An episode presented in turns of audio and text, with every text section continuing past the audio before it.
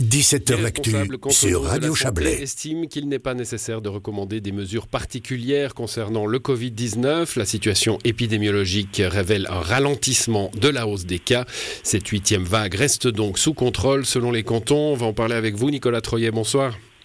Bonsoir. Vous êtes le remplaçant du médecin cantonal en Valais, infectiologue. Hein, euh, huitième vague sous contrôle, ce constat des, ministres cantonaux, enfin c'est le comité euh, directeur de la conférence euh, des ministres de la Santé. ce constat, il est le même dans les hôpitaux valaisans? Alors effectivement, bon, on sait qu'actuellement il y a énormément de cas dans la population et qu'on les repère pas tous parce que les gens ne se font pas tester systématiquement.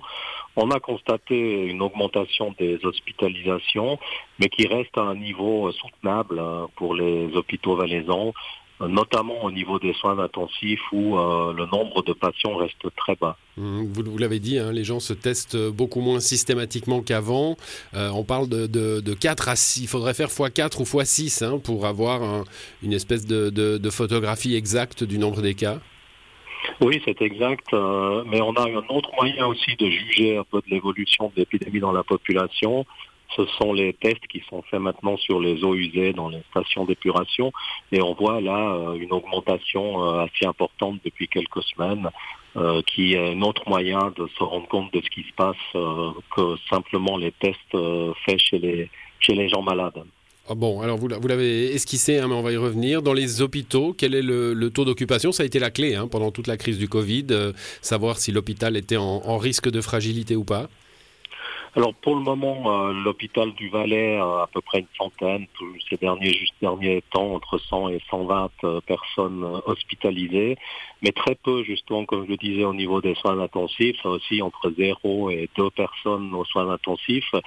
Donc jusqu'ici, et ça semble effectivement se stabiliser un peu, jusqu'ici ça, ça ne prétérite pas le, fonctionnement de l'hôpital, ce nombre de patients. On en est donc au stade des, recommandations. Hein. La, conférence des directeurs cantonaux n'a pas pris de, décision euh, ferme. Euh, on rappelle hein, d'ailleurs que la politique Covid est entre les mains des cantons maintenant. Euh, le Conseil fédéral a, dit qu'il reprendrait la main en cas d'augmentation grave des cas.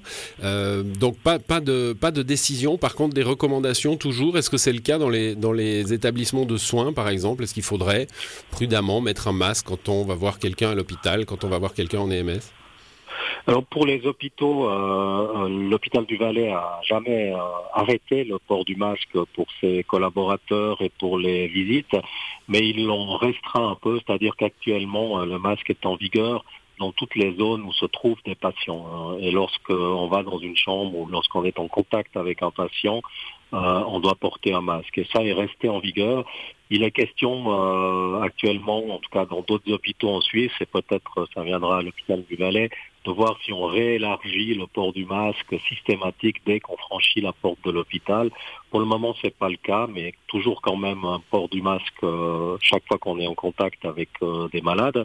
Et puis dans les EMS, des, recommandations ont été données euh, en fonction de ce qui s'y passe. Donc si l'EMS constate qu'il y a beaucoup de cas parmi ces pensionnaires, euh, il peut aussi euh, décider de remettre le masque euh, au personnel et aux visiteurs. Donc ça, les établissements ont la main pour, pour décider eux-mêmes de, ce qu'ils font. Exactement. Donc les, établissements ont reçu des recommandations, soit de la Confédération, soit de l'organisme suisse Nozo, soit du canton.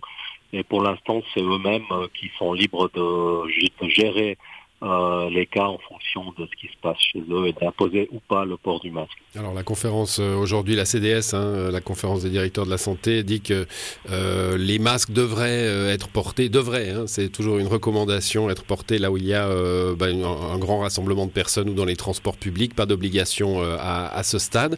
Il y a une campagne vaccinale en cours, quatrième dose possible pour tout le monde. elle prend cette campagne?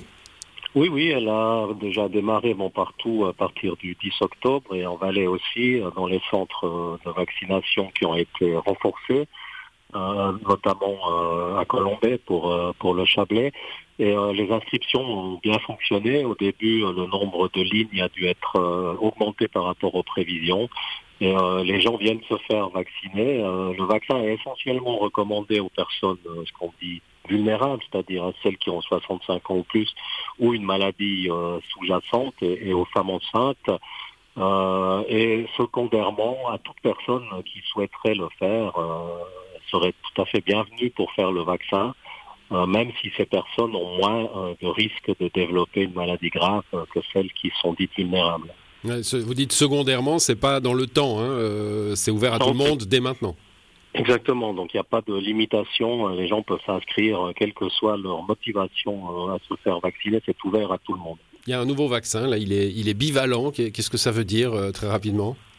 Ça veut dire que ce vaccin inclut le, le, coronavirus originel, celui qui a été apparu en Chine, et puis ceux qui circulent actuellement un, ancêtre direct de ceux qui circulent actuellement, donc c'est un, variant Omicron. Donc il y a deux types de coronavirus euh, intégrés dans ces vaccins et ça devrait offrir une protection légèrement meilleure sur le risque d'infection, pas nécessairement sur le risque de complications.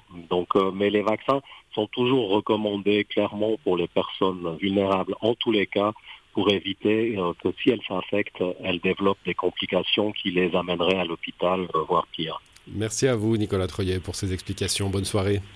Bonne soirée, merci. Au revoir.